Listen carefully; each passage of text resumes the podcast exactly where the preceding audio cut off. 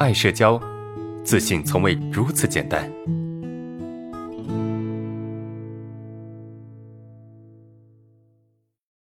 OK，来看第二个问题哈。第二个问题就是，老师，我最近直播呀也好好准备的，但是没什么起色哈，流量挺多的，就是留不住人啊。线下要去的一家招古筝老师的啊，面试我的老师确实谈的挺好的啊。呃，我弹的时候呢，挺紧张的啊。原来学的时候手型啥的都不太正确，没好好学。他说我弹的没有什么特别专业的感觉，我就一下子没信心了，整个人没有动力啊。羡慕别人能有那么多学生，呃，现在不知道怎么去发挥我的古筝才艺。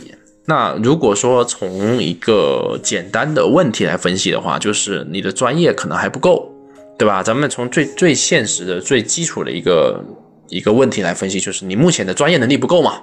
是吧？你的古筝能力不够嘛？那怎么办呢？你如果想走这个专业，那你还是得学啊，你还得去提升啊，你还得去把你的这个古筝变得更加专业啊，是吧？更加呃有能力啊。你目前只能去往这方面去走啊。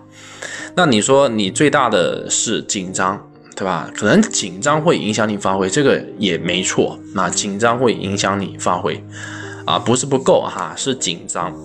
好。那什么情况下能让你不紧张呢？就当你在这种场合里面多了之后，你就不那么紧张了嘛。啊，就好像说，呃，你直播，你说你第一次直播你紧张吗？对吧？你第一次直播你紧张吗？你肯定也紧张嘛，是不是？嗯，第一次直播你在抖音上面直播，面对那么多人，是吧？可能人多或者不多，这个是其次了哈，就是至少你第一次上。来抖音这个直播时候，你紧张吗？我也紧张啊！我第一次直播的时候我也紧张，因为在今年三月份之前，我还没有在公众场合做过视频直播啊，大家都不知道我阿伦到底长啥样，是吧？只是听到我的声音。那我要去直播，我也紧张啊，但是直播个几次之后，我就很放松了，是不是？所以你第二次直播、第三次直播、第四次直播，慢慢的你就放松了嘛？啊，这个过程就是一个慢慢的获得安全感的过程。那现实其实也是一样的，就是这件事情重复的做，肯定会让你更放松。就是如果不是专业问题啊，是紧张的问题，那么你只能够去重复把这个事情做做下去，重复的出现这样的场合，你才能够慢慢的获得信心。没有什么特殊的办法啊，真的没有什么特殊的办法或者诀窍，你只能去适应它，在这个过程中呢，少去。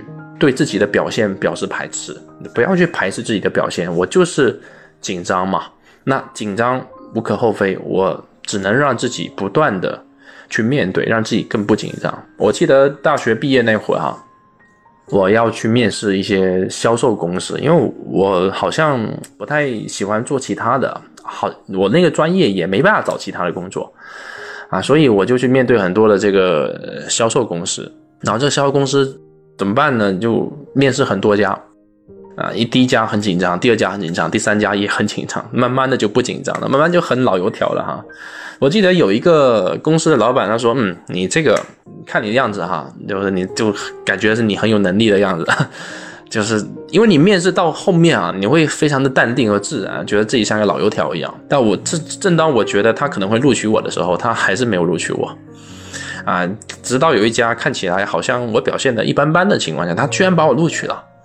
啊他录取我的原因是因为我有相关的经验，啊，就是这样一个一个过程。但是总体来说哈，紧张感是慢慢减少的。另外一点，你说这个抖音没啥起色哈，没信心，特别颓废。呃，首先我们还是得做好一个心理准备的哈，你的这个东西一定要差异化，一定要有特色啊。对吧？一定要有特色，一定要有有一些能够吸引别人的东西啊！不是每个人都可以在抖音做出百万粉丝的。那在抖音能有百万粉丝的人真不多，你知道吗？真不多啊！没有你想象中那么多。所以你不要想着说你非得做出个什么成就出来啊！想靠抖音做出点东西出来的人真的很真的不多。你身边你随便找一找，身边真没几个说他粉丝有几十万、十几二十万的。不可能的，明白吗？所以你想走这条路，有两个途径：要么你要差异化和你有能力，要么你得去坚持。对吧？你得去坚持把这个东西深耕下去。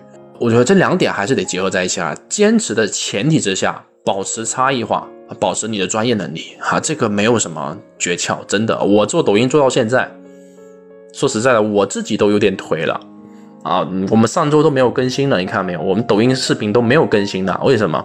流量很差呀，我自己都懒得拍了。